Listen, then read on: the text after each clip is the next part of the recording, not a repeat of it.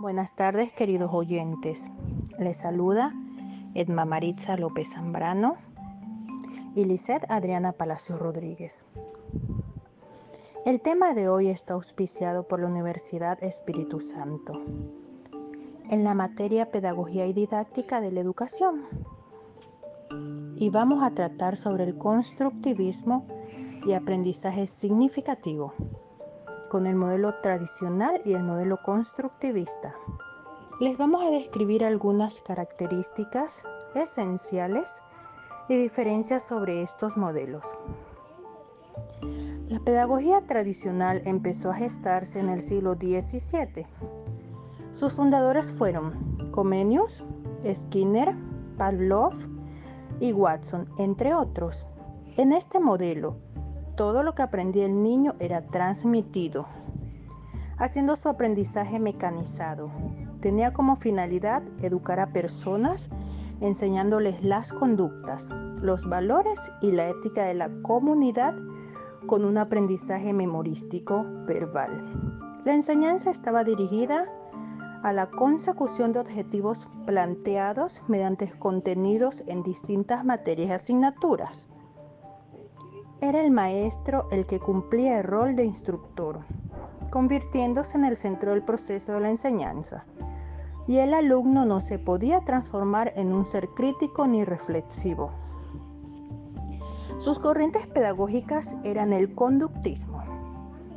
En cambio, el modelo constructivista, el aprendizaje es significativo. Sus fundadores fueron Piaget, Vygotsky, Brunner, Ausubel. El estudiante construye sus propios conocimientos a partir de lo observado.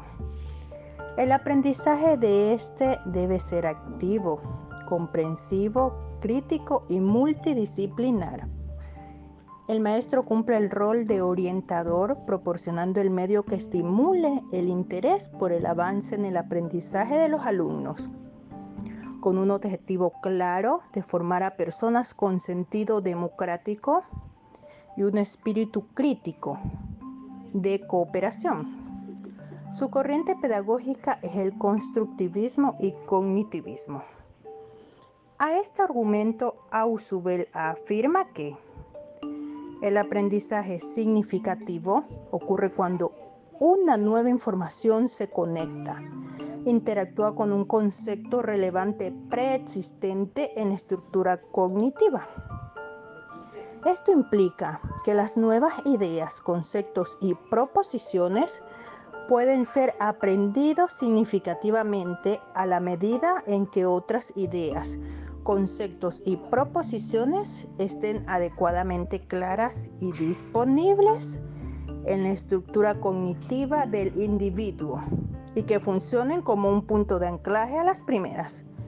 Una vez expuestas estas dos teorías, como docentes vamos a mencionar las experiencias que hemos obtenido aplicando el modelo constructivista para obtener un aprendizaje significativo.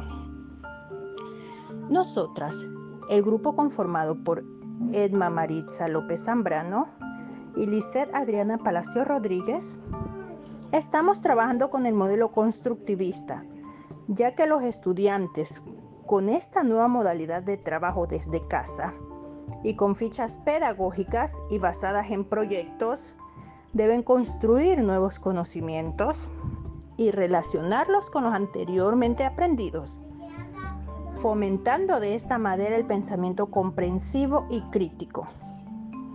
A continuación responderemos la siguiente pregunta. ¿En qué medida el constructivismo y el aprendizaje significativo favorecen la transferencia de habilidades de pensamiento en el contexto real de los estudiantes? Nosotras creemos, consideramos que en toda medida, ya que el estudiante une los conocimientos nuevos con los ya aprendidos para formar su propio aprendizaje, que es el que le va a servir para toda la vida. Les quedamos muy agradecidas por la atención y queremos pedirles a los docentes que pongan en práctica todo lo aprendido para que de esta manera la enseñanza-aprendizaje sea más significativa. Bibliografía, Frida Díaz Barriga, Arceo y Gerardo Hernández Rojas. Estrategias docentes para un aprendizaje significativo. México 2002.